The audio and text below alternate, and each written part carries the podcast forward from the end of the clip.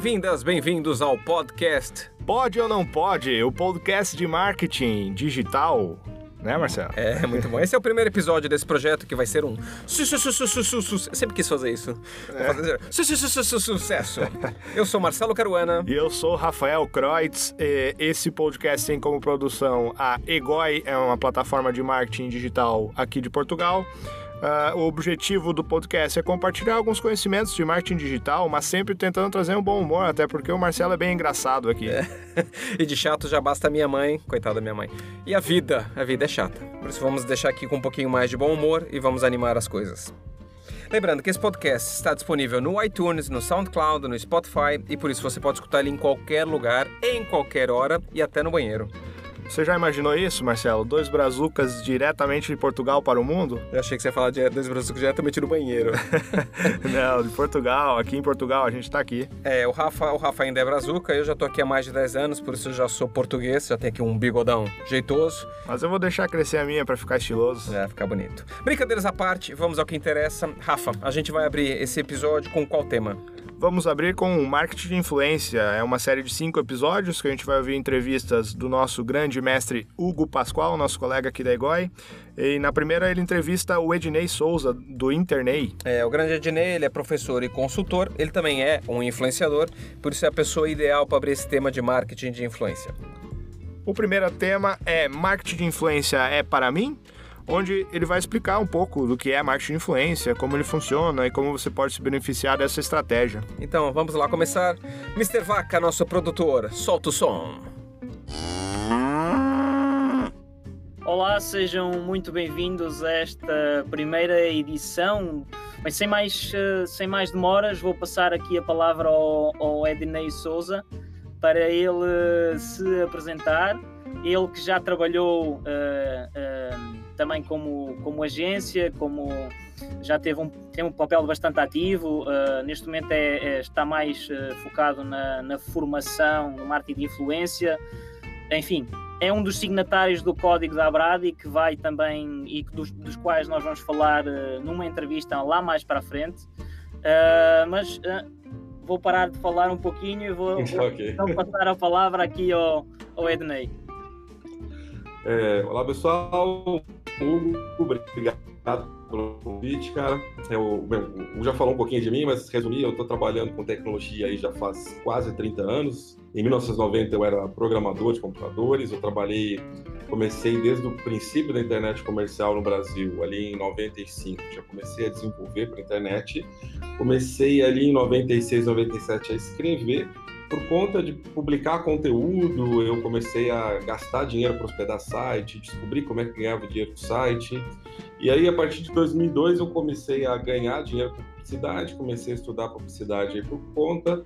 E a partir de 2005, eu parei de trabalhar com sistemas, com, com desenvolvimento de software e me foquei em trabalhar com marketing digital, com comunicação digital. E aí, desse momento em diante, eu tive é, portal de conteúdo, eu tive agência digital, eu tive uma empresa de uma rede de anúncios, uma ad network, é, integradora de marketplace para e-commerce.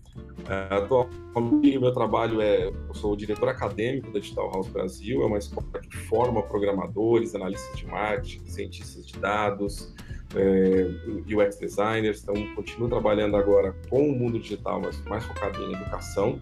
Paralelo ao trabalho na Digital House, eu mantenho ainda o blog do WordPress.com no Brasil é, e organizo a Social Media Week São Paulo. É um evento para 8 mil pessoas que acontece em setembro, é uma semana inteira, 260 palestras, sete salas simultâneas. Né? Então, são eventos que me ajudam a manter relacionamento com o mercado, a estar tá trabalho com o me ajuda a pôr ainda um pouco a mão na massa, né? E ao longo dessa trajetória eu mexi com marketing de influência de diversas formas, né? Com portal de conteúdo era contratado diretamente como influenciador ou agenciava outros influenciadores, outros blogs que estavam no meu portal, né? Vendia mídia para eles. Como agência, eu contratava influenciadores para fazer marca, para fazer estratégias para marcas, né? Como rede de anúncios, eu representava algum desses influenciadores em rede de anúncios.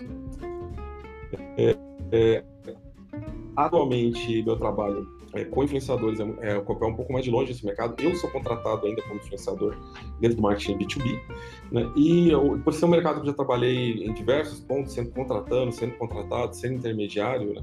eu ainda acompanho isso muito de perto, até porque para a gente formar aqui na Digital House, o pessoal que trabalha com marketing digital, é um tema que a gente acompanha, um tema que a gente coloca aqui na, na nossa formação. Né? Então, tentando ser breve aí, se eu for ficar falando que eu fiz em 29 anos, eu vou fazer um webinar é só para falar. É isso, é isso. Eu, eu não, não a é barba branca falar, tem história. Não é para falar que você é velho, né? Mas eh, é um pouquinho mais velho que eu. É, um é a barba já diz isso, já, né? E eu já tenho muitos anos de experiência também de, de marketing digital. Eu levo vários anos aqui na, na IGOI e também Sim. teria muito para contar sobre tudo o que já fiz e tudo o que. O que é, o marketing digital tem isso, tem isso, não é? A pessoa tem a capacidade de experimentar várias coisas e de, e de fazer vários experimentos e experimentar várias áreas, então é isso que tem bom no marketing digital. Uh, mas passando aqui para, para mergulhando aqui no, no marketing de influência, Ednei, uh, queres explicar um bocadinho o que é que é, o que é, que é isto do marketing de influência? É, uh, quais quanto, quais as, uh, os intermediários que existem aqui, de onde é que vem o marketing de influência, quem é que. Uh, isto foi uma. É uma. Digamos assim, não vou-lhe chamar uma invenção, não é? Mas o marketing tem isto de, também de, de, colorir um pouquinho uh, as terminologias, mas sendo bem prático, isto aqui é uma uma apropriação do marketing, chamamos-lhe agora marketing de influência, mas uh, este, este marketing de influência que nós chamamos agora uh, desta forma, ele já é feito há muitos e muitos anos, não é? Porque é que, porque é que se chama marketing de influência? Sim. O que é que envolve isto do marketing de influência? São os influenciadores, uh, os, os, influenciadores digitais, que fizeram com que isto acontecesse, com que, com que o marketing olhasse para uh, este, uh, esta disciplina, vamos dizer assim, uh, olhasse isto como para isto como uma, de forma mais séria?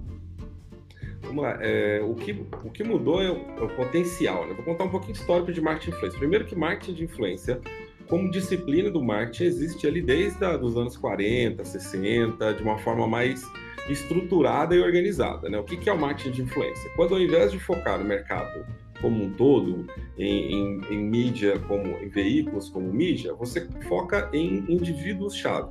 Quem são essas pessoas chaves que exercem influência sobre um determinado assunto? Quando alguém vai comprar, é, quem que tem uma palavra, um peso na decisão de compra dessa pessoa? Né?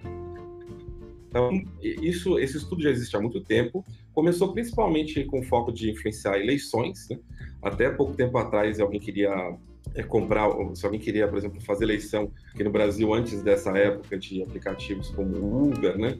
Tinha uma coisa de ir no taxista, né? E convencer o taxista. O taxista pegava um monte de passageiros, ia conversando com política de cada um deles Talvez isso é uma das coisas que atrapalhou tanto a vida do taxista, né? Ninguém mais quer pegar o táxi para evitar de conversar com política, mas era visto em política como um cara-chave. Olha, se eu convencer um taxista, esse taxista convencer todo mundo que passar no, no táxi dele, e essa pessoa falar em casa, isso gera uma teia de, de influência, né?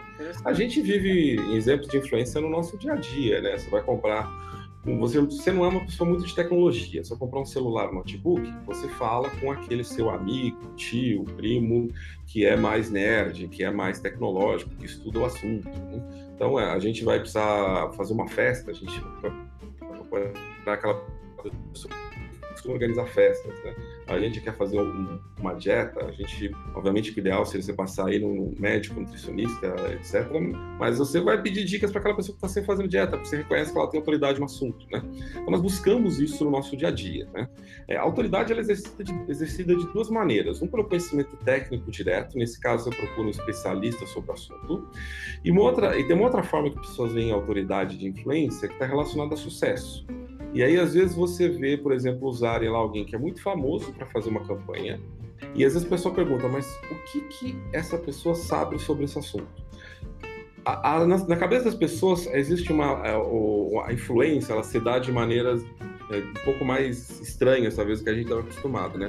Então, assim, a gente vê alguém bem sucedido, falando de um produto ou serviço, a gente entende que é, esse produto deve ser bom, porque a pessoa de sucesso não ia se associar a uma coisa ruim. Então, mesmo que eu entenda que aquela pessoa não é especialista no assunto, eu quero acreditar que ela foi bem assessorada para tomar essa decisão, de que ela está assumindo um ela, ela, o compromisso dela com o sucesso é muito grande.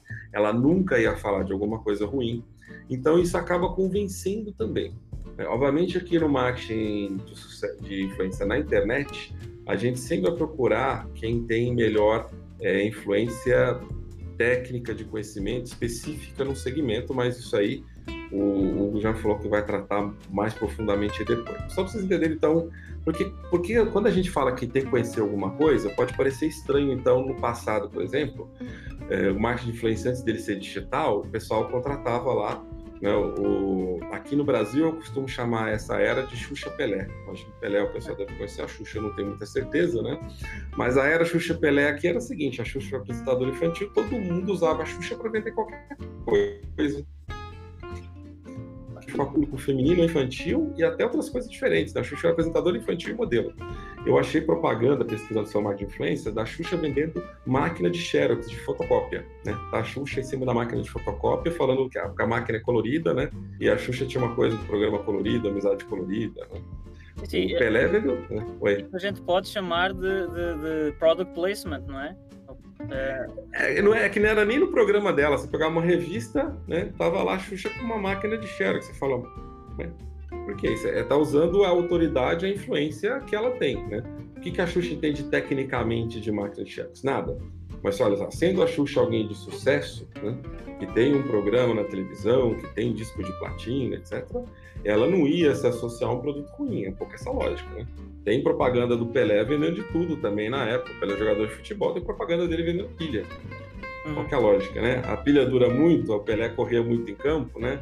É, antes de o coelhinho da Duracell, não sei se tem propaganda do coelhinho da Duracell em Portugal, mas o, o, Pelé fazia propaganda de pilha. Então, essa era a era, a era da televisão, onde você pegava jogador de futebol, artista, músico para fazer marketing de influência. Isso já era uma forma rudimentar do marketing de influência. Então, o que, que a internet trouxe?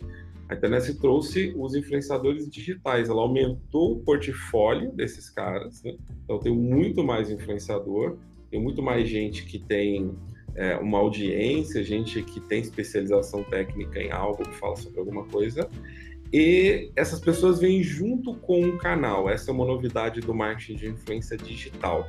Porque eu contratava o Pelé ou a Xuxa, eu tinha que contratar também um espaço na televisão, um espaço no jornal, um espaço na revista. Quando eu contrato muitas vezes hoje influenciador digital, eu já contrato junto o canal no YouTube, o perfil no Instagram, o blog, etc. Então, ele é misturado, né? O, o canal, o canal, mídia e a personalidade, o, o, influenciador, efetivamente. Com a diferença que uh, o influenciador uh, está no Instagram é dono da sua própria mídia, não é? É certo que usa uma rede social que não é dele, não é? Mas tem Exatamente. total controle sobre os conteúdos que vai postar, não é? Sim, ele tem mais controle isso é uma coisa que até hoje, quando eu falo com influenciadores, quando eu falo com empresas, eu falo para elas prestarem muita atenção no blog, em ter no site um espaço também de conteúdos, porque esse é o espaço que é 100% seu. Né? O Instagram, o YouTube, LinkedIn, Facebook, Snapchat, Pinterest, TikTok, etc. Né? Isso depende, Twitter, isso depende do influenciador estar tá seguindo os termos de uso da plataforma. Muitas vezes a pessoa tem, comete deslize ali, a conta dela é bloqueada, ela não tem mais esse espaço. Mas ele tem muito mais liberdade, sim, do que qualquer artista desse de TV. Aquela velha história, não coloca os ovos todos na mesma liberdade, né? exatamente, né? Exatamente, tenha, tenha mais de um canal, né? Ah, se está super bem no YouTube, legal. Mas assim, por via das dúvidas, monta aí o seu blog, monta aí o perfil no Instagram também, coloca lá uma página sobre quem que você é, as campanhas que você já fez. Amanhã deu algum problema e, assim, rede social ainda está surgindo novas o tempo todo, né? Agora tem o TikTok aí, por exemplo, que já tem mais de 600 milhões de usuários fora da China. É o, é o terceiro aplicativo mais baixado aí do primeiro trimestre de 2019 e os influenciadores já estão começando, já tem influenciadores novos nessa plataforma, né? Então tem que, o importante é importante o influenciador saber distribuir seus ovos em várias cestas e se você fazer campanha também pensar nisso, aproveitar influenciadores em diversas plataformas. Né?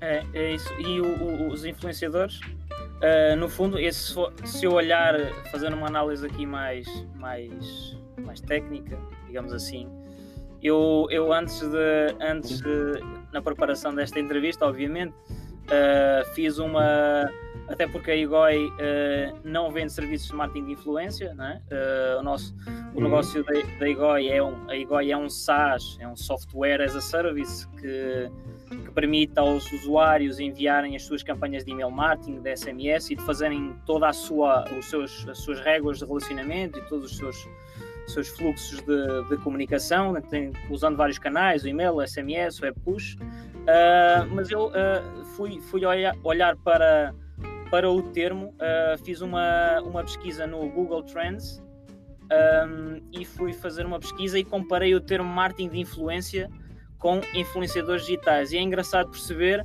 que uh, já se fala muito, já se fala muito, cresceu muito uh, esta pesquisa online por influenciadores digitais e por este, por este tema a partir ali de mais ou menos 2016 uh, deu, uh, houve um crescimento muito grande, exponencial neste termo, e depois uh, é engraçado reparar que gradualmente o termo marketing de influência foi crescendo a par dos influenciadores digitais. Ou seja, este marketing de influência pode-se concluir, não sei se concordas, Ednei, pode-se concluir que uhum. foi um termo que cresceu também com esta, esta, esta pesquisa uh, por influenciadores digitais e com este, este crescimento de, dos influenciadores digitais que uh, tem também, obviamente, a ver com o crescimento das redes sociais, do Instagram, do, do YouTube, um, ehm, do Facebook, né? Uhum. Sim, teve, é, antes que aconteceu o seguinte, o pessoal estava é, fazendo marketing de influência sem saber, porque é o seguinte, começa a surgir os blogs, né? Fomos das primeiras plataformas mais sociais aí de mídia os blogs começam a ter grandes audiências. Eu cheguei a ter mais de um milhão de audiência mensal. Né? O, as marcas estão prestando atenção nos canais digitais começam a usar os blogs. Mas elas começam a usar o blog muitas vezes comparar, pensando numa mesma estratégia que ela usava já com o jornal, revista ou portal. É lugar que publica texto escrito, né? É, então eles pensavam em fazer banner nas, nas revistas, eles pensavam em, assim, desculpa, não de fazer um banner em portal, eles pensavam em fazer banner nos blogs, publi editorial em revista, fazer publi editorial em blog. Então, nessa época, se você perguntasse para as marcas o que, que elas estavam fazendo, para as agências, eles iam falar que estavam fazendo marketing de influência. Eles vão falar, ah, eu estou fazendo banners em, em, novas mídias digitais, eu estou fazendo publi editoriais em novos veículos digitais, estou fazendo ações com blogueiros, né? Então, é, não estava estrutura. Não, é, apesar de já existir marketing de influência há muito tempo, não estava muito claro para essas novas empresas, agências, influenciadores, que o que eles estavam fazendo estava dentro desse contexto de marketing de influência. Eles não se autodenominavam marketing de influência, né? E, e com o passar dos tempos, foi percebendo que, olha, mas o que está se fazendo com, esses, é, com, essas novas plataformas, que depois dos blogs vem os youtubers, depois dos youtubers vem o Instagram, e hoje em dia a gente tem né, esse cenário mais pulverizado de grandes mídias. Apesar de hoje, se a gente for ver, pelo menos no Brasil, o Instagram ainda é uma das principais mídias quando se pensar em, em marketing de influência. Mas as empresas já estão segmentando mais e já estão utilizando mais canais. Então, é, com o passar do tempo, foram percebendo, peraí, o que, que gente, aquilo que a gente fazia lá atrás com artistas é, funciona também com os youtubers, né? Inclusive, hoje já se fala de cobrar um pouco diferente. Por exemplo, vou fazer uma campanha com o youtuber é, para promover minha marca e eu vou usar a imagem dele durante seis meses. Os youtubers mais famosos, eles já trabalham com um contrato de exclusividade por segmento. Então, se ele estiver fazendo campanha para um banco, ele não vai fazer para outro banco. Se estiver fazendo campanha para uma montadora, vai fazer para outra montadora. Se estiver fazendo campanha para uma empresa de computadores, celulares, não vai fazer para outra. Né? E é, é um tempo de uso de imagem. Ah, eu posso pode usar imagem durante X tempo. Depois dessa imagem acaba a exclusividade e eu vou fazer campanha com outra marca. Posso fazer, estou aberto para fazer campanha com outra marca. E se eu fazer campanha com outra marca, essa marca passada não pode continuar usando minha imagem, senão eu apareço simultaneamente nas redes defendendo duas marcas diferentes. Então já começa a fazer essa transição para ser mais parecido. Né? Então, a, o, apesar de, vamos dizer assim, já tem a gente tem um histórico aí de, no Brasil, pelo menos, desde 2006, com certeza já se fazia ações de marketing de influência, principalmente aí com blogs. Mas chamar isso especificamente de marketing de influência é mais recente de fato. Ok.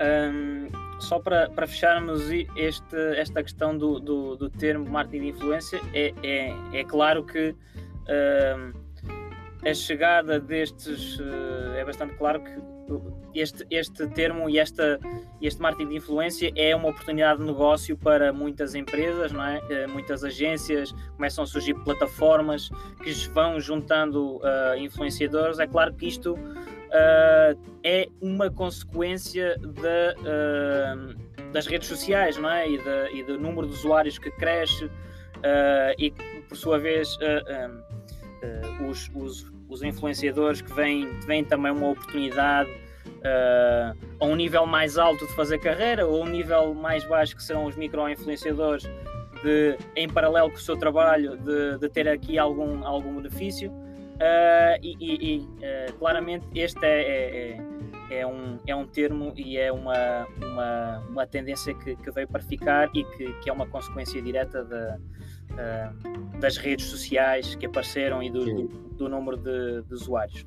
Uh, a próxima questão que queria fazer, Ednei, é, uh, e porque o, o tema de central uh, desta entrevista é tentar perceber, já, já explicámos aqui uh, o, o, termo e que tipo de influenciadores é que, é que existem agora e, e, um, e também fomos mais atrás, tentar perceber como é que se exercia este marketing de influência. O marketing de influência, uh, uh, qualquer empresa pode uh, tirar partido do marketing de influência? uma, uma grande, com certeza que pode tirar partido, mas tem que ser feito de forma diferente, não é? uma grande empresa pode tirar partido, mas acredito que uma pequena, uma micro, uma pequena empresa também possa tirar do partido do, do marketing de influência. Quais quais é que achas que são uh, uh, uh, as vantagens de, de, usar um marketing de, de influência e como é que como é que pode ser trabalhado, ou seja, como é que uma, uma empresa pode começar a fazer marketing de influência? Tá.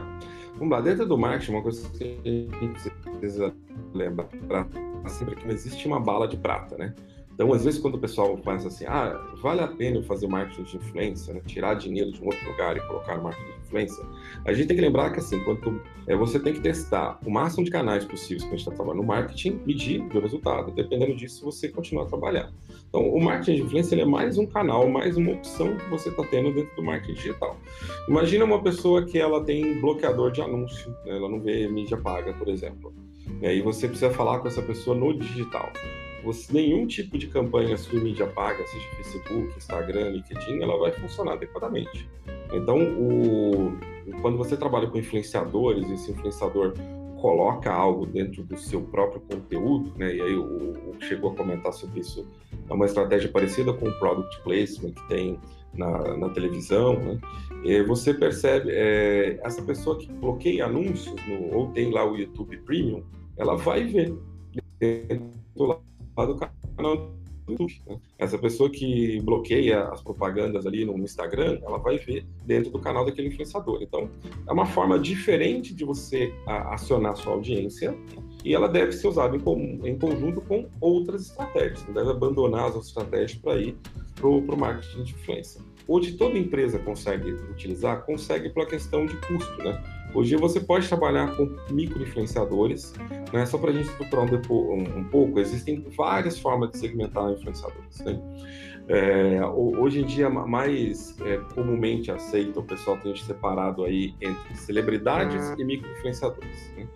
Se eu tenho um artigo meu que eu separo entre celebridades, especialistas e microinfluenciadores. Tem gente que separa aí celebridades, especialistas, microinfluenciadores e nanoinfluenciadores. Eu acho que não faz muito sentido colocar o nano a mais, mas só para saberem, a celebridade é aquela pessoa que tem milhões de alcance, muita gente, em geral, ela é mais famosa, mais conhecida do que tecnicamente né, é, conceituada num determinado tópico. O especialista é aquela pessoa que conhece muito de um determinado assunto. Pode ser que exista uma, que uma pessoa seja ao mesmo tempo uma celebridade especialista. Ela tem uma audiência gigantesca e ela conhece muito de um determinado assunto técnico. É um caso raro, mas ela pode estar simultaneamente nesses dois casos. Da mesma maneira que a, a pequeno influenciador lá, o micro influenciador, ele também pode ser um especialista, ele também pode ter uma reputação em determinado segmento. Em geral, eu uso né, a celebridade para ter alcance, o especialista para falar, convencer que o produto é bom, funciona, e o micro influenciador, ele por ter poucos seguidores, você enxerga ele como alguém mais parecido com você. Em geral, eu uso esse cara para fazer conversão diretamente. Né?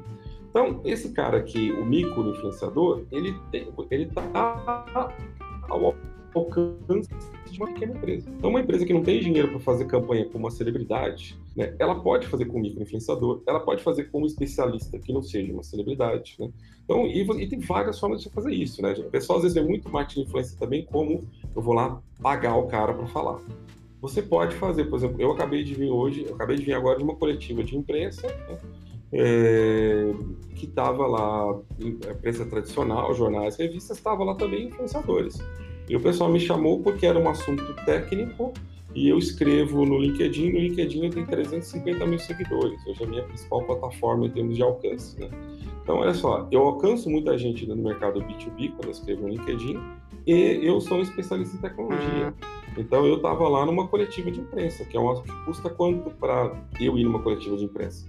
Se você vai lançar alguma coisa muito interessante, e o pessoal me deu ali um pouquinho de, de fez um, um fez uma, uma, mini campanhazinha comigo, não, é, mandar e depois me mandaram um direct no Instagram. Quando mandaram direct no Instagram, eu fiquei curioso. Falei assim, opa, geralmente o pessoal não manda, não faz tanta questão de eu estar presente assim. Eu fiquei, empresário grande, eu fiquei curioso, acabei indo, né?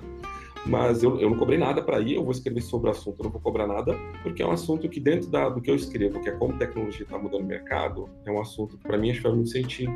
Ou seja, você conhecer o que, que motiva o influenciador nem sempre precisa ser dinheiro.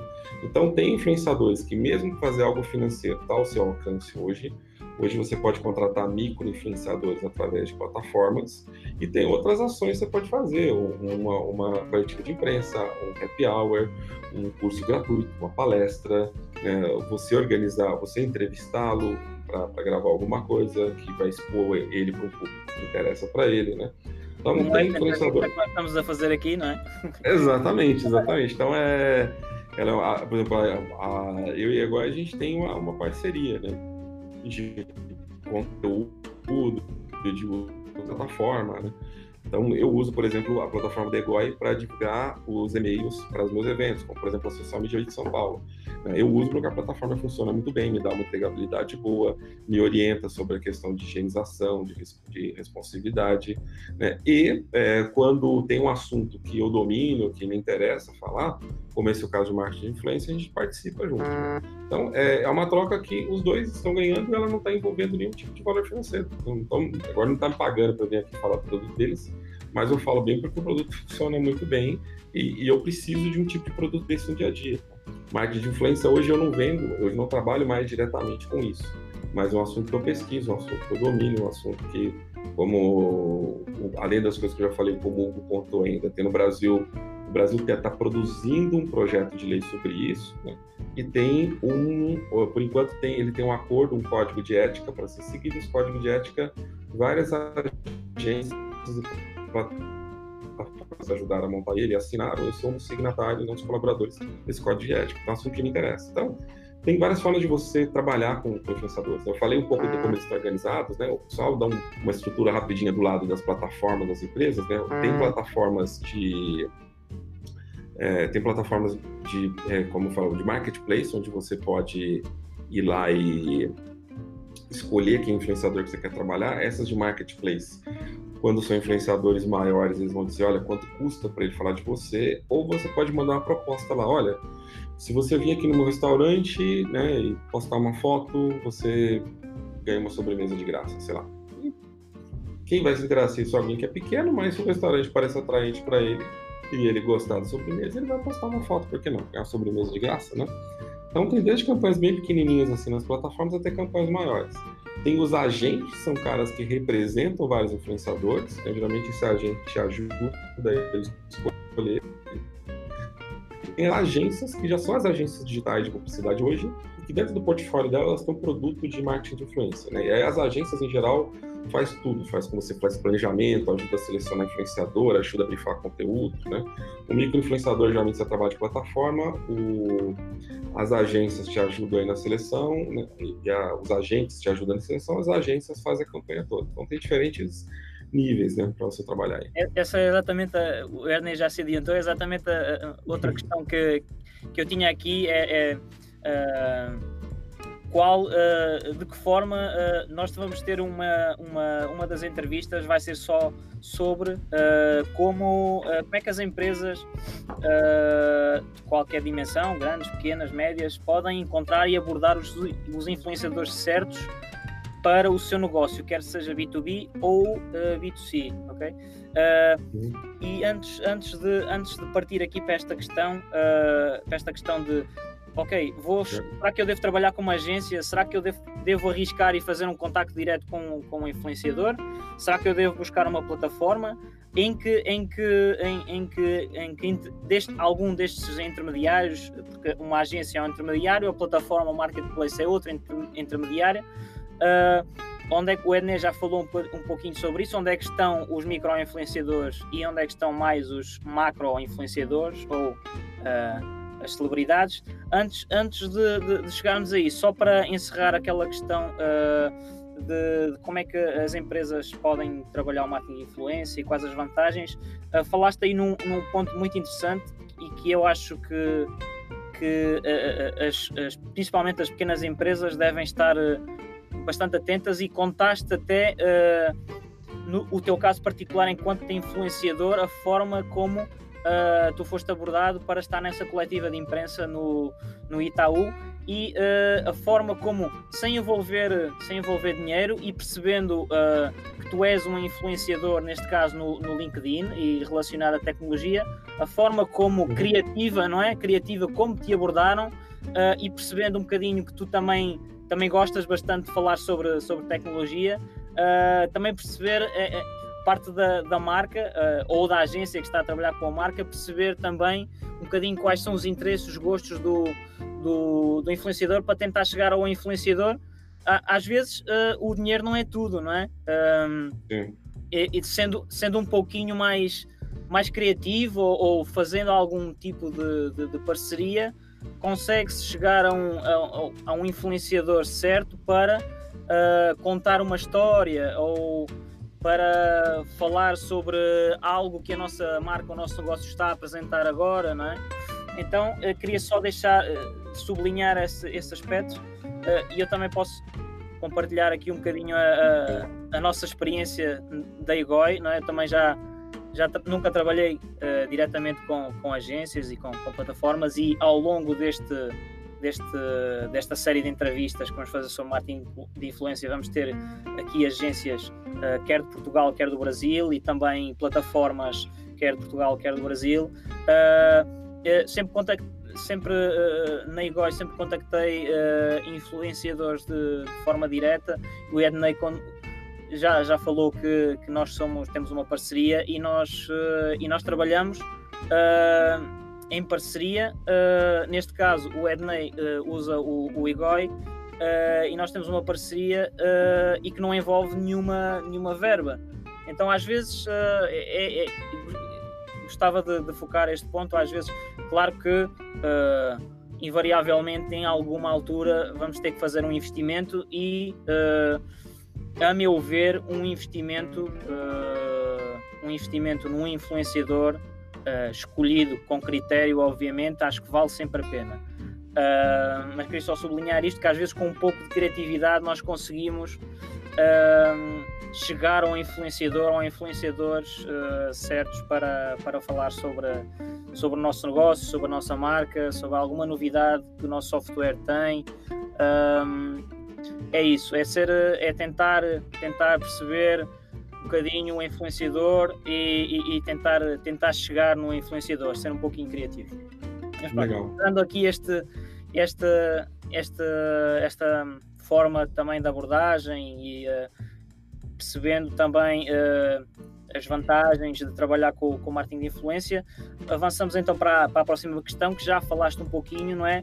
Então, uh, eu começo, uh, começo a fazer marketing de influência, eu preciso de montar aqui uma, uma estratégia, uh, acho que já estou convencido, já percebi o que é, que é o marketing de influência, quero, uh, obviamente, tenho que trabalhar com, com influenciador, mas será que eu devo abordar diretamente o influenciador? Será que eu devo contratar uma agência?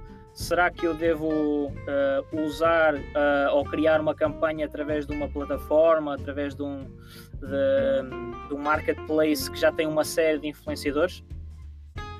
Legal. Eu vou, eu vou responder essa pergunta e vou. da empresa, também do budget, não é? Mas... Sim, sim, isso. Eu vou responder essa empresa e eu vou acabar avançando um pouquinho na próxima pergunta, que é da estratégia, né? Se eu perguntar okay. estratégia, porque isso depende um pouco da estratégia. Vamos lá, às vezes o pessoal vê o marketing de influência como uma estratégia em si. Na verdade é o seguinte, ele tem que fazer parte da estratégia que você já tem.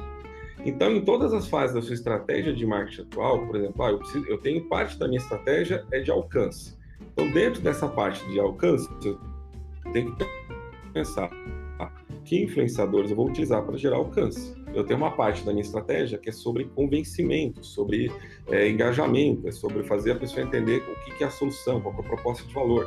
Quem que são os, os influenciadores que podem ajudar nesse convencimento do público a falar da proposta de valor, a falar das características técnicas. Então, você vai pensar em várias estratégias nessa, nesse ponto, das, né, várias ações táticas nesse ponto da sua estratégia. Você vai adicionar ali ações táticas com influenciadores também. Né? E na conversão, às vezes, o que, que eu vou fazer aqui para gerar conversão? Você tem que pensar em influenciadores aí mais uma vez. Então, você vai ter uma estratégia, dentro dessa estratégia, vai colocar influenciadores várias vezes. E aí, dependendo do tipo de momento da sua estratégia, do tipo de tática, tem não somente diferentes tipos de influenciadores, que é isso que eu já falei, mas diferentes formas de abordagem também. Né? O primeiro importante entender é o seguinte, que o influenciador, ele, ele, é, ele não é de um tipo só, não existe assim uma fórmula mágica para influenciadores. Porque, cara, são pessoas comuns, como eu e você, que um dia descobriu que com uma plataforma digital podia falar com muita gente. Para alguns, muita gente é mil, para alguns, muita gente é 10 mil, para alguns, muita gente é 100 mil, meio milhão, um milhão, 10 milhões. Né? Então, tem muita gente aí de diferentes tamanhos. Né? mas é, não é uma pessoa que tem, por exemplo, que fez um curso de teatro, de música, que tem um, um agenciador pra, de carreira dele, não é alguém que foi lá e criou uma empresa CNPJ e pensou, eu vou vender mídia. É, a grande maioria, ele estava lá fazendo alguma coisa na vida e, pum, né, a, a influência surgiu aí como algo paralelo. Então, você não pode esperar que esse cara tenha tabela de preço, contrato, etc., tudo bonitinho, organizado. A grande maioria, infelizmente, não tem. Óbvio que você está falando com um influenciador profissional de milhões, que tem agência, agente tudo mais, esse cara é, um, é uma coisa fora da curva, mas a maioria não tem isso. Então, você conhecer o influenciador, como o Hugo está falando saber o que, que ele escreve, quais são os canais dele, o que ele gosta, acompanhar ele um tempo. Né? Isso permite, por exemplo, que você entre em contato diretamente, sem ofender, sem agredir essa pessoa. Né? Então, quando você mostra que você lê o que ela escreve, que você acompanha o que ela escreve, né? que você sabe o que ela está fazendo, você consegue ser mais é, assertivo nesse papel com os influenciadores. Então, e aí dá para você entrar em contato direto com ele. Agora, você entra em contato direto com alguém, esperando que a pessoa pague, é, é, é, perguntando quanto que é. Às vezes, um jornalista, por exemplo, mais tradicional, ele se ofende se você chegar oferecendo para pagar. E às vezes um cara que vive disso se ofende se você falar que não vai pagar. Né? Então, como é que é? O, o influência é o meio de vida dele? Ele recebe para isso? Já viu ele falando, faz propaganda, etc. Bom, Esse cara provavelmente você vai abordar perguntando para ele como é que é a sua tabela de preço, como é que você faz campanha. Essa pessoa escreve de assuntos que ela acha interessante você receber, pergunta, olha, tem um tópico aqui, a gente vai lançar isso, você quer falar sobre, quer entrevistar alguém, quer conhecer aqui a empresa, né? Então, primeiro que assim, não tem uma fórmula mágica, não. o que conhecer o cara é, sempre ajuda, conhecer a pessoa sempre ajuda, então abordar, falar assim, olha, eu vejo muito seu canal, gosto disso, gosto daquilo, minha empresa faz tal coisa, será que a gente pode é, fazer campanha juntos, participar de alguma forma? E muitas vezes o influenciador vai te dar ideia. E aí o influenciador, né, como ele já falou aqui, pode ser entrevista, pode ser uma coletiva de imprensa, pode ser uma festa, um happy hour, pode ser aí um publi editorial, pode ser banner, campanha, pode ser você gravar um vídeo com ele. E o que eu prefiro sempre é o seguinte: você achou o cara que você sabe que fala com a sua, com a sua audiência, fez uma abordagem para ele, propõe vocês criarem alguma coisa juntos, né?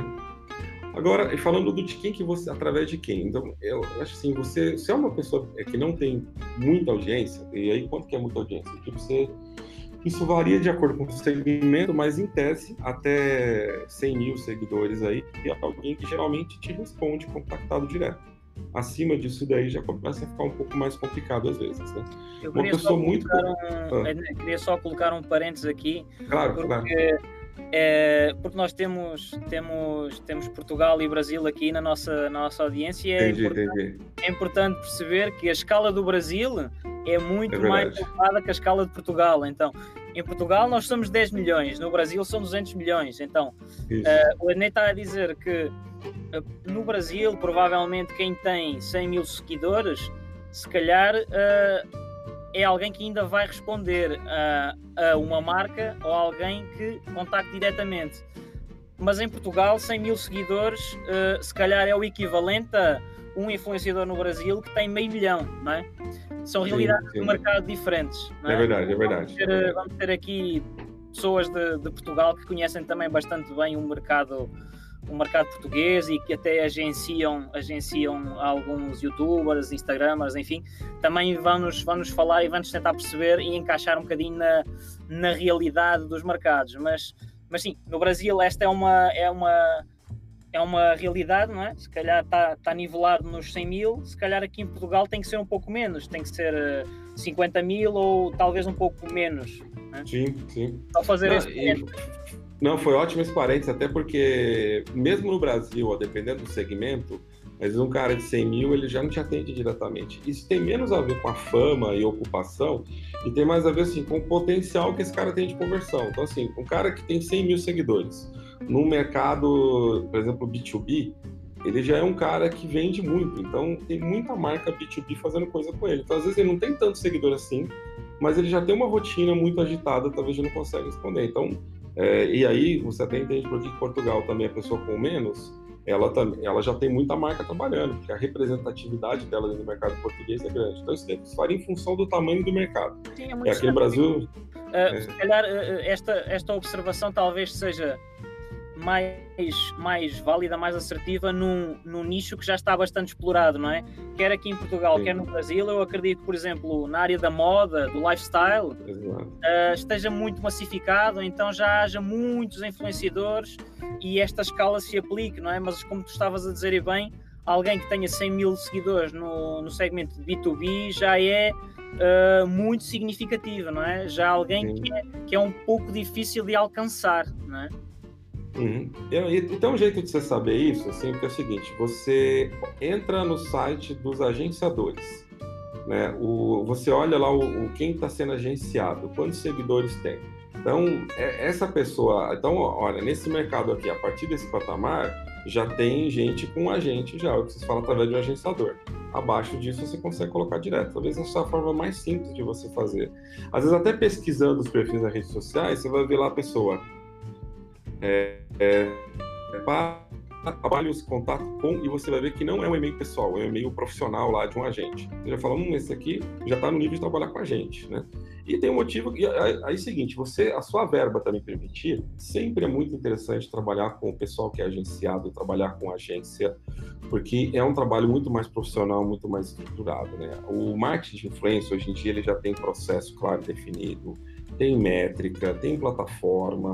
Então, quando você trabalhar com o pessoal já mais profissional, você vai conseguir uma entrega de maior qualidade. Agora, você não tem verba, você não precisa ficar fora desse mercado. Né? Você fazer pequenas parcerias aí já podem já trazer clientes para você. São acordos que muitas vezes é interessante tanto para o influenciador quanto para a marca. Então é um negócio que você já deve usar, já deve começar a trabalhar. Então assim, é pequeno, em geral, contato direto. Mesmo os pequenos, eu preciso falar com muita gente de uma vez, as plataformas facilitam isso. Você vai na plataforma de microinfluência, consegue mandar uma câmera centenas de caras de uma vez. É médio ou grande plataforma ou agente, né? E aí, obviamente, já começa a preparar uma verba, porque você vai precisar de uma verba. Né? Interessante.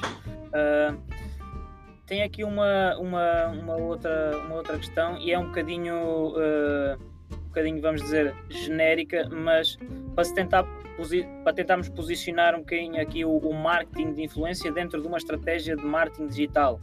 Ou seja, uhum.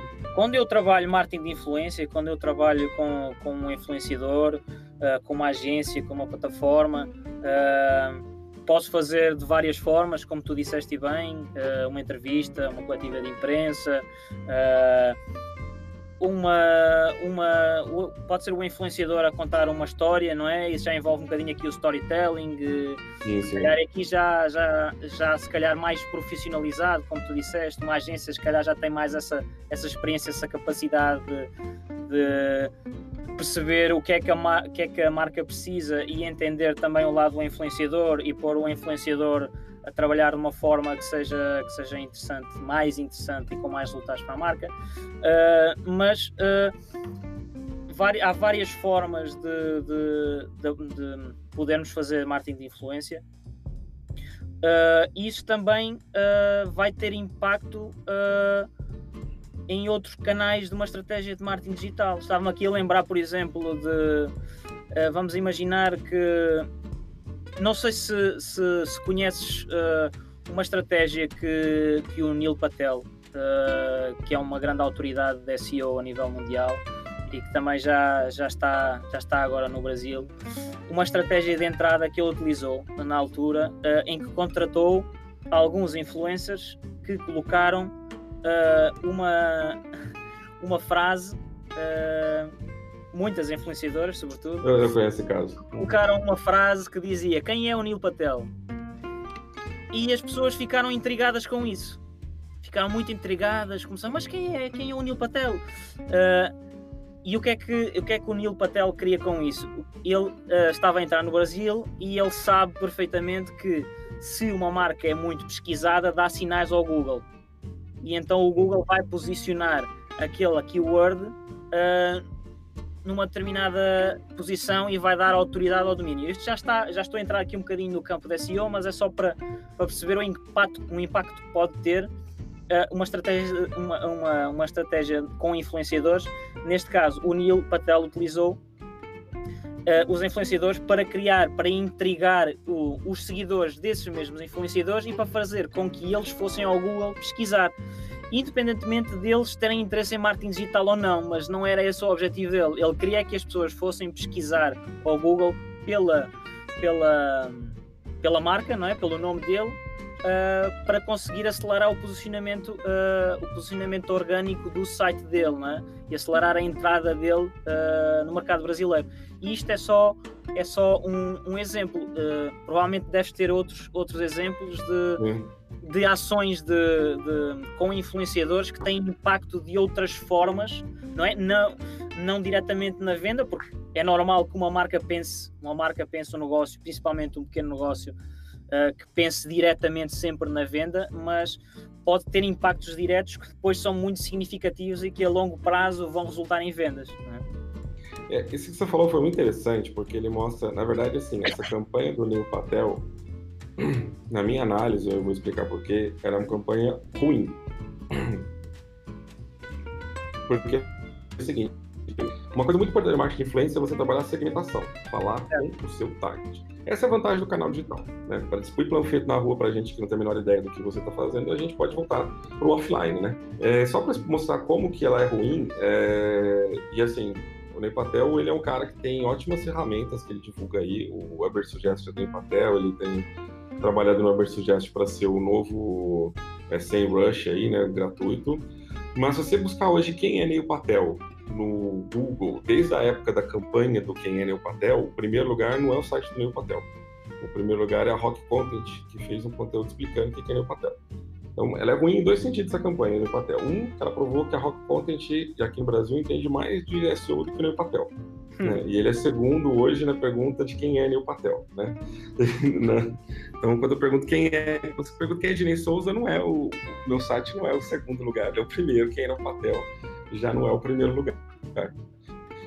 E, e isso porque, na verdade, ele gerou muito awareness e um público que não era o público dele. Era um monte de mocinhas. Talvez se o Neil Patel fosse um estilista de moda, talvez a campanha tivesse sido interessante. Mas é o que acontece é que hoje em dia existe, pelo menos no mercado brasileiro, existe uma prova escrita de que nem o Patel não é lá essas Coca-Cola todo em SEO, porque ele não consegue posicionar em primeiro lugar nem para a campanha dele. Né? Então é, foi mal pensado aí a questão de segmentação, porque assim o, o incoming link no SEO do Google ele é contextual por área de mercado. Né? Então talvez se, sei lá, talvez uma pessoa que gosta de moda se procurar quem é Neil Patel, como muitas influenciadoras de beleza, moda colocaram, talvez é, talvez isso posicione melhor, né? Então não é que você procurar quem é o Patel vai dar as mesmas respostas que eu, mas aqui mesmo se eu abrir uma janela anônima do Google Chrome para pesquisar quem é o Patel, aparece Rock Content antes do próprio site dele. Né? Então tenha use influenciadores que falam com o seu público. Assim, estar lá no fundamento do marketing de influência, antes da era digital. É você mapear no mercado quem são os indivíduos chaves que falam com o seu público-alvo. Então, é preferível uma pessoa que não entenda do assunto que você trabalha, mas que fale com o seu público-alvo, do que alguém que não fale com o seu público-alvo. É, e aí a campanha do Patel, ela, especificamente, ela não fala com o público-alvo. Então, do ponto de vista de marketing de influência, ela é uma campanha que escolheu os indivíduos chaves de forma errada. Né? Então é preciso tomar cuidado quando você está montando sua estratégia, que os indivíduos que você vai trabalhar têm que ser indivíduos que falam com a sua audiência. Somente assim você vai ter de influência de resultado. Não, isso é todo. É... A segmentação não foi nem de perto nem de longe o forte da campanha, não é? Porque... Não, não, não foi. É, não, gerou curiosidade sim, mas é, gerou curiosidade no público que não ia comprar o produto dele. Né? E aí o público que conhece o produto dele, aqui a gente tira sarro do papel. Né? Porque ele perdeu no próprio jogo dele, né? Porque quem era Ipatel não aparece no Ipatel em primeiro. Então, ele, ele criou uma oportunidade, na verdade, de virar um motivo só de respeito no Ipatel por muita coisa que ele fez. Mas essa campanha foi. Um... também. É, foi um tiro no pé. Ele fez muita coisa legal no Patel aí. É um cara que escreve, tem bons artigos se você ler lá. Mas é casa de, de, eu acho assim, ele é um cara muito de tecnologia e aí o, o lado do digital ele sobressai. O lado de marketing ele tem algumas eficiências aí que ele não tem tempo de melhorar. Serviu para nós falarmos dele, bom, bem ou mal, nós no caso falamos mais mal do que bem da estratégia sim, dele. Sim, sim. Se você for procurar fazer SEO no Brasil, a conta de produz conteúdo melhor que a Patel. É, serviu para mostrar como não se deve implementar uma estratégia de marketing de influência. Né? Uh, podemos, podemos desculpá-lo dizendo que, ok, não era de facto uma estratégia de marketing de influência, ele tinha outro objetivo. Uh, lugar, não é? okay. É, eu, talvez se ele tivesse falado comigo antes aqui, eu tinha ajudado ele. mas, mas uh, e falamos de um exemplo negativo. Tenho ainda mais uma outra questão para o fim e, e não queria estar a alongar-me muito mais. Claro, mas claro, podes, claro. Dar, eh, podes dar um, um exemplo de um. Este falámos é um case ruim de marketing de influência, um case bom de uma marca que tenha feito marketing de influência. Uh, talvez uh, mais, uh, não tanto uma grande empresa, mas se calhar uma pequena e média empresa uh, que tenha tido resultados com, ou tenha tido sucesso com uma campanha de marketing de influência? Cara, é pequena e média empresa. Eu ajudei aqui um e-commerce, lá na minha época de consultor, ainda um e-commerce de cervejas especiais a lançar. E a gente procurou muito, assim, pessoas que bebiam cervejas especiais no Instagram, tinham uma boa quantidade de seguidores e estavam dispostos a postar em troca de receber um kit de cervejas especiais. A gente mandar um kit de cerveja para eles durante seis meses. Postar sobre cervejas é algo que eles já naturalmente faziam. nós procuramos intencionalmente pessoas que não eram profissionais da cervejaria, não eram mestre cervejeiro, sommelier de cerveja, é, porque o objetivo não era procurar alguém que fosse muito crítico, que talvez ia ficar lá questionando o portfólio da marca, que marcas deveriam ter, ou falar numa linguagem é, excessivamente técnica, porque o propósito daquele novo e-commerce de cervejas especiais era aproveitar justamente a popularização que estava tendo no Brasil de cervejas especiais, artesanais, e mostrar para esse público, olha, você não precisa ser o maior expert do mundo para tomar ou degustar uma cerveja diferente, né?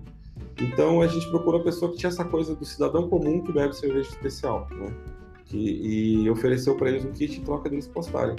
Cara, é, é, a marca multiplicou mais do que 20 vezes a quantidade de seguidores deles no, no Instagram. Eles eram pequenos, não tinha nem mil seguidores quando essa campanha começou. Não sei hoje como é que tá, deixa eu dar uma olhadinha aqui. Assim. Não sei nem se o e-commerce de cerveja existe até hoje, né? Mas é, por exemplo, hoje eles têm 35,8 mil seguidores. Né? Um pequeno e-commerce de cerveja é bastante significativo, 35,8 mil. É, é, mais do que o triplo do que eu tenho no Instagram.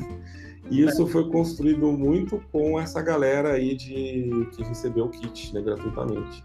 E assim, ele não era obrigado a, a, marcar o kit, marcar a marca ou pedir para seguir. A gente deixou bem livre. Falei assim, meu, olha, posta como você postaria normalmente, se você fosse beber. E aí, naturalmente, eles marcavam, marcavam a empresa porque as pessoas queriam saber onde podia comprar aquele kit. As pessoas perguntavam para o cara, falavam assim, pô, você gostou da cerveja, não gostou, qual é? Ele usava os links da própria, própria e-commerce de cerveja para linkar, para falar da marca, para falar do produto, né? Então, teve um cara que tinha 20 mil seguidores, eu lembro quando ele postou, transferiu quase que 3 mil seguidores para a marca. Então, olha só, 20 mil não é muita coisa.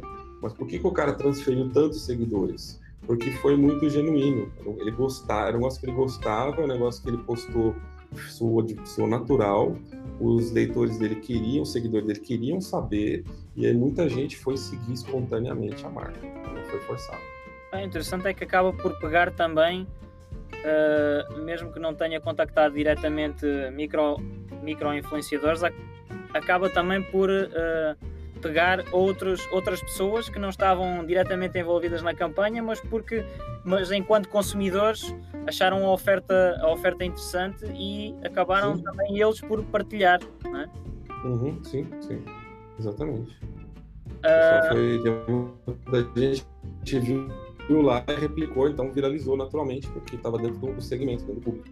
É um case, um case interessante e deu muito certo. Uh, Ednei, estamos aqui a, a, finalizar o nosso, nosso tempo. Tínhamos, tínhamos assunto para várias horas Sim.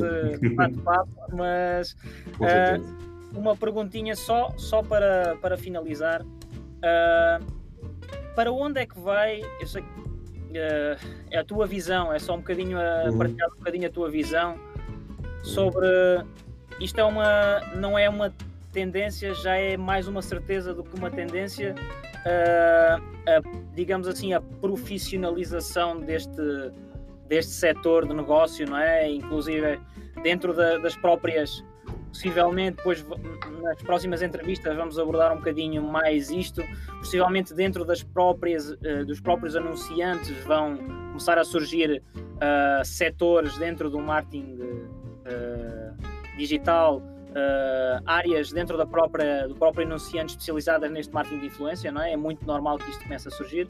Já é, uhum.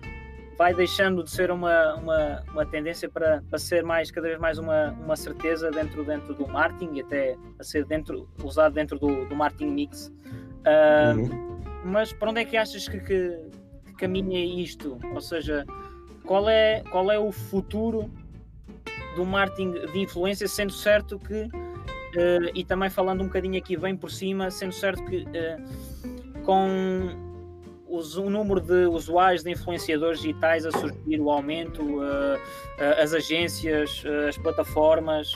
Um, para onde é que caminha isto? Ou seja, vai haver cada vez mais, principalmente também a nível das regras, boas práticas, se calhar vai haver também ser um bocadinho mais apertado, digamos assim, uh, aquela questão da curadoria de conteúdo do influenciador, aquilo que é aquilo que é publicidade, aquilo que não é publicidade. Uh, para onde é que achas que, que, que caminha, caminha este, este marketing de influência? Perfeito. Tem, tem dois caminhos aí muito claros. O primeiro é o seguinte: vai continuar tendo marketing de influência para sempre e vou explicar por quê. Pessoas sempre vão influenciar outras pessoas. Você sempre vai ter alguém do seu lado que vai comentar algo e você vai dizer, puxa, quero fazer isso também. A gente tem essa conexão como seres humanos. E eu sei que os seres humanos modifiquem absurdamente os hábitos sociais deles, isso vai continuar existindo para sempre. E aí, nessa linha que vai continuar existindo para sempre, a gente tem que entender que as redes digitais também vão continuar mudando absurdamente. Então, a gente consegue ter mais certeza aí em dois, dois, duas direções. Um, tecnologia, plataforma. Né? É, hoje a gente tem algumas plataformas tecnológicas. Eu acredito que isso vai continuar se desenvolvendo, continuar profissionalizando mas questão de comoditização do marketing de influência, que da mesma forma como você faz um anúncio hoje em Facebook, Instagram, YouTube, Twitter, LinkedIn, você vai conseguir fazer o anúncio lá é, para os influenciadores de uma forma mais marketplace, né? Seleciona aqui qual segmento você quer, o quanto você pode pagar, talvez uma plataforma de leilão, bid, talvez que poste automático, talvez as plataformas permitam poste automático. Então, você tem que estar sempre ligado quais são as plataformas, quais são as tecnologias nesse segmento, porque isso vai continuar evoluindo dessa maneira. Agora, tem um outro lado que é se sempre pessoas vão estar influenciando pessoas, eu sempre tenho que estar ligado em quem são as personalidades, as celebridades, os influenciadores, os especialistas na área de atuação da minha empresa. Porque nem sempre esses caras vão estar com uma etiqueta lá, influenciador digital, é, é, numa plataforma específica. Então, às vezes você está olhando lá no LinkedIn os influencers dos top voices, você está olhando a galera com o selinho azul lá no Facebook, no Instagram, no, no Twitter, né?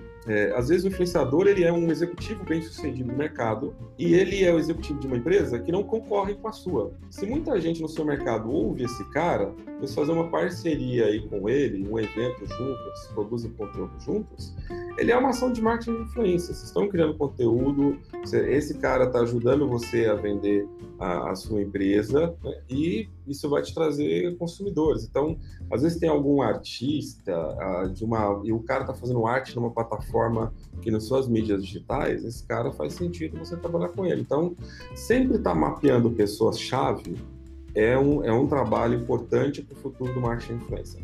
Olha as plataformas que elas vão ajudar a tornar seu trabalho rápido, fácil, mas para você ser aquela pessoa criativa, inovadora, que não perde as oportunidades do futuro do marketing influência, esteja sempre mapeando gente. Quem são as pessoas importantes aqui?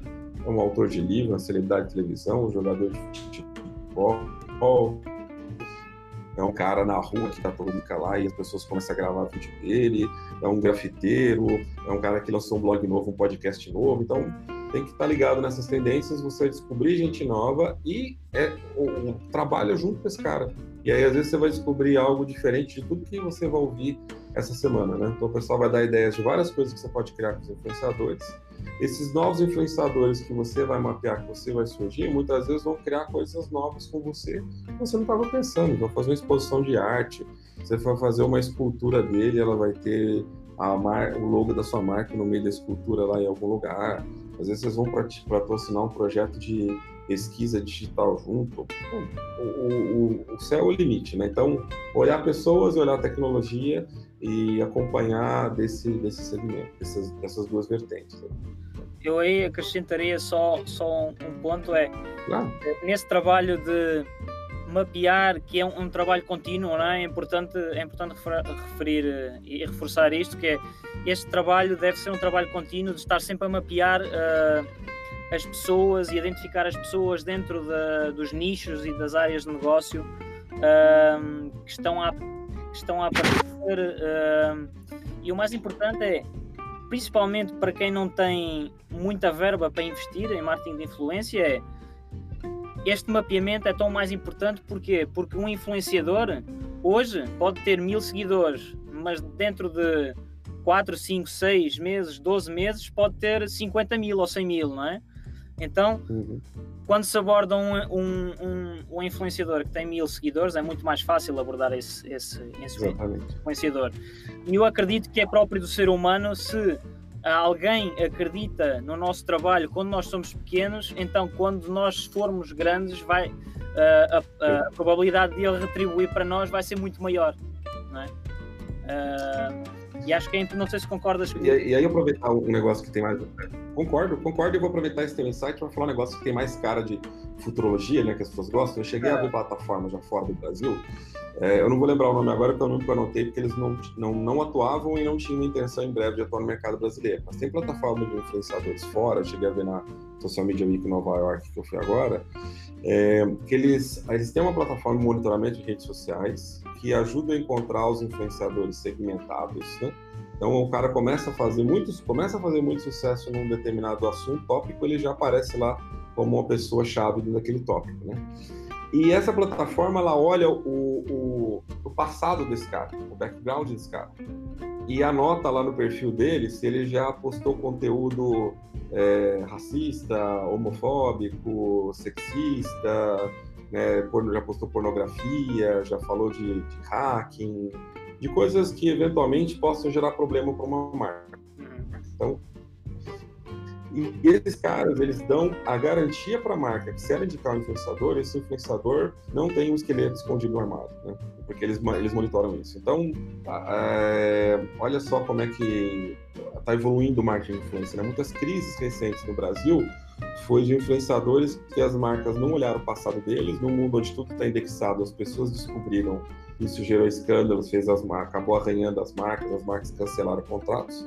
Fora você já tem tanto para descobrir esse cara novo, né, que eu super concordo com o que falou que você começar a descobrir o cara no começo ali da tendência dele e começar a trabalhar com ele é mais fácil, mais rápido, mais barato e no futuro esse cara vai ser agradecido para você. E também você tem a plataforma aí que já, já olha o passado do cara, né? Olha, esse cara aqui eu tenho um, um selo de garantia aqui, se, você levar um processo, eu, eu, pago o risco que você está tendo. A empresa ela é quase como uma seguradora, né? além de ser uma plataforma de, de monitoramento. Né? De, é, claro, o futuro, o futuro não tem. Então tem, tem muita tecnologia. Né? É, o, é, futuro o, futuro tem muita tecnologia nova. Né?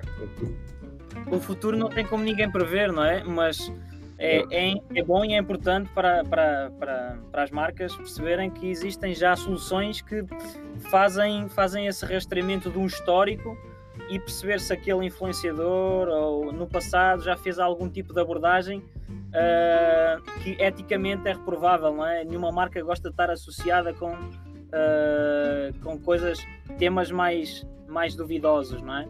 É, Sim, e tem um ponto até de legislação que estão discutindo aí, direito a esquecimento já, né?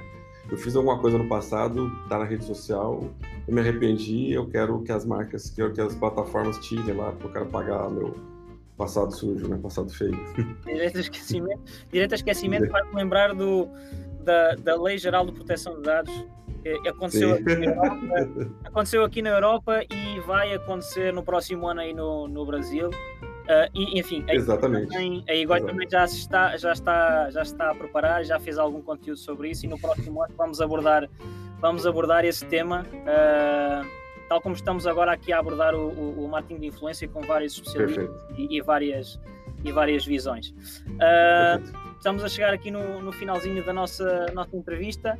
Resta-me então agradecer aqui ao, ao, ao Ednei esta, esta horinha deste, deste bate-papo. Uh, e como sempre, uh, contamos com, com, com o Ednei uh, para, para outros temas, outros tópicos que ele também, também, também domina. e contamos com você aí desse lado para as próximas entrevistas, onde vamos desenvolver outros tópicos do marketing de influência. Portanto, fiquem ligados e até breve. Muito bem, e assim terminamos o nosso primeiro episódio. Maravilha. Se você quer seguir o nosso blog, entra em blog.egoi.com. Egoi, lembrando que egoi é e-goi.com. barra BR, se você estiver no Brasil, ou barra PT, se estiver em Portugal. É, e também dá uma olhadinha no nosso canal do YouTube. Temos lá vários vídeos sobre marketing digital, sobre estratégias, uns vídeos também assim mais engraçadinhos. Por isso vai lá no YouTube, procura por plataforma Egoi e dá uma olhadinha no nosso canal. É, Rafa, se alguém tiver alguma dúvida e quiser partilhar, como é que faz? Bom, ele pode ir lá no nosso blog também, deixar algum comentário em algum lugar lá, ou então pode mandar um e-mail para podcast.egoi.com e vamos responder o mais rapidamente possível, com sugestões, com dúvidas. Pode ficar à vontade para fazer contato com a gente. Ótimo. Pronto, é isso. Um abraço a todos e até o próximo episódio. Valeu!